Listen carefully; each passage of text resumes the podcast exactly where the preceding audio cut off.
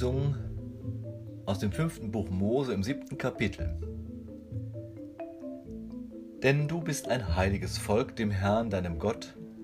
Dich hat der Herr, dein Gott, erwählt zum Volk des Eigentums aus allen Völkern, die auf Erden sind. Nicht hat euch der Herr angenommen und euch erwählt, weil ihr größer wäret als alle Völker, denn du bist das kleinste unter allen Völkern, sondern weil er euch geliebt hat und damit er seinen Eid hielte, den er euren Vätern geschworen hat. Darum hat er euch herausgeführt mit mächtiger Hand und hat dich erlöst von der Knechtschaft aus der Hand des Pharao, des Königs von Ägypten. So sollst du nun wissen, dass der Herr dein Gott allein Gott ist, der treue Gott, der den Bund und die Barmherzigkeit bis ins tausendste Glied hält denen, die ihn lieben und seine Gebote halten und vergilt ins Angesicht denen, die ihn hassen, und bringt sie um und säumt nicht zu vergelten ins Angesicht denen, die ihn hassen. So halte nun die Gebote und Gesetze und Rechte, die ich dir heute gebiete, dass du danach tust. Und wenn ihr diese Rechte hört und sie haltet und danach tut, so wird der Herr dein Gott auch halten, den Bund und die Barmherzigkeit, wie er deinen Vätern geschworen hat.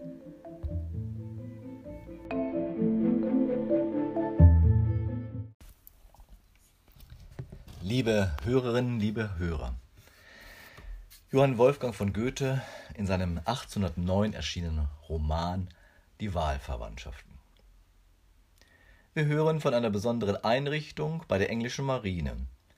Sämtliche Tauwerke der königlichen Flotte vom stärksten bis zum schwächsten sind dergestalt gesponnen, dass ein roter Faden durch das Ganze durchgeht, den man nicht herauswinden kann, ohne alles aufzulösen und woran auch die kleinsten Stücke kenntlich sind, dass sie der Krone gehören.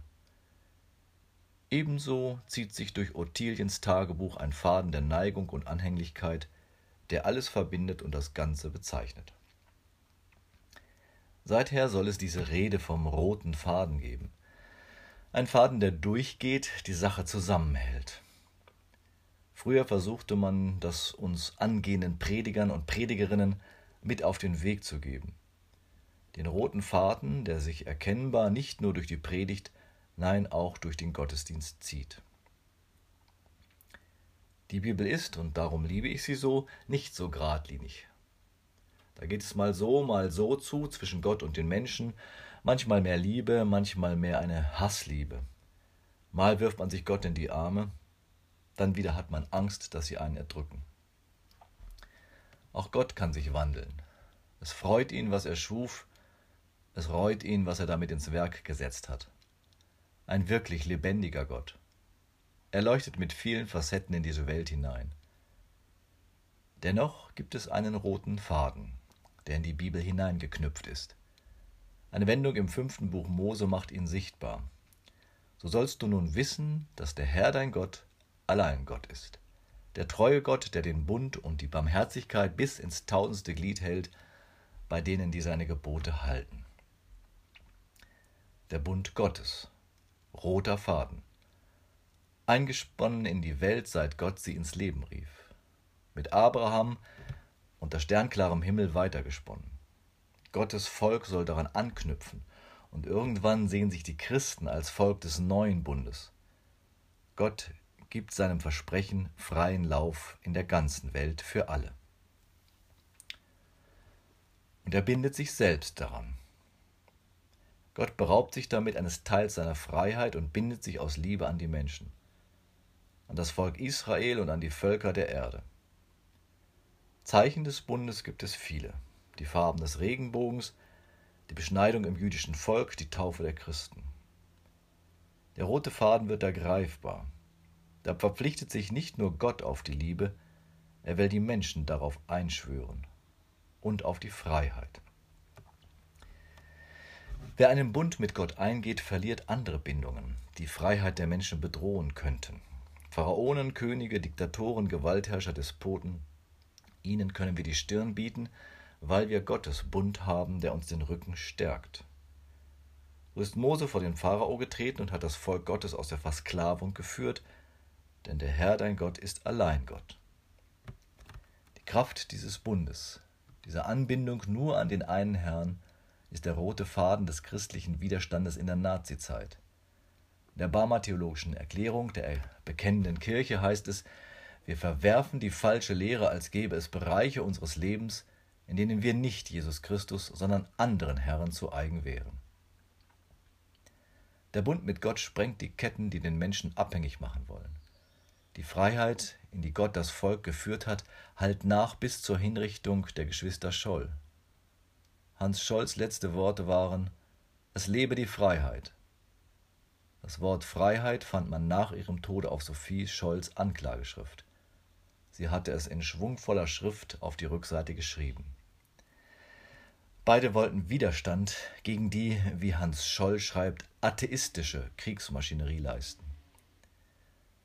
Ein Knoten im roten Faden, den Gott in seine Schöpfung eingeknüpft hat, ließ auch Martin Luther seinen Gegnern die Stirn bieten. Die Taufe. Er soll sich in einer hitzigen Diskussion mit Kreide auf den Tisch geschrieben haben, ich bin getauft. Das heißt für ihn, nur einer hat wirklich Macht über mein Leben. Gott hat das Sagen, da kann kein anderer reinreden. Ich knüpfe am roten Faden seiner Liebe und Barmherzigkeit an, an seinem Bund. Es lebe die Freiheit. Jetzt kommt die schlechte Nachricht für uns. Das ist alles nicht einseitiges Sonderangebot Gottes. Gottes Bund schenkt Ruhe und Vertrauen und Mut, aber er beunruhigt mich auch. Es wird danach gefragt, was wir einbringen können, damit die Freiheit und Barmherzigkeit unter uns bewahrt bleiben. Wo das nicht geht, machen sich tödliche Strukturen bereit. Gottes Gebote sind eine Leitlinie. Das wird hier mit den krassen Worten angesagt, er vergilt ins Angesicht denen, die ihn hassen, und bringt sie um. Ist hart, aber auch nicht ganz frei von Logik. Wenn Gottes Bund die Freiheit und die Barmherzigkeit hochhält, wird Leben möglich. Wenn das missachtet wird, macht sich Tod in all seinen Spielarten breit.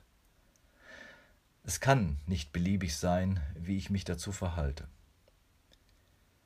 Die wiederum krasse Pointe des neuen Bundes Gott bringt nicht um.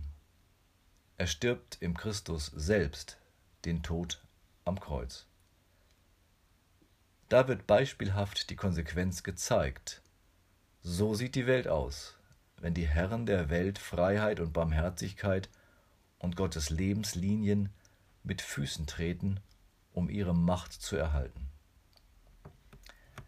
Da wird der rote Faden zur Blutspur Gottes stellvertretend für alle Opfer dieser Welt. Jesus wird am Ende nicht mit dem Ruf, es lebe die Freiheit sterben aber in seinem Namen haben viele Menschen sich von vielen lebensfeindlichen Bindungen befreit. Sie haben die Freiheit des Geistes Gottes entdeckt und Barmherzigkeit eingeklagt.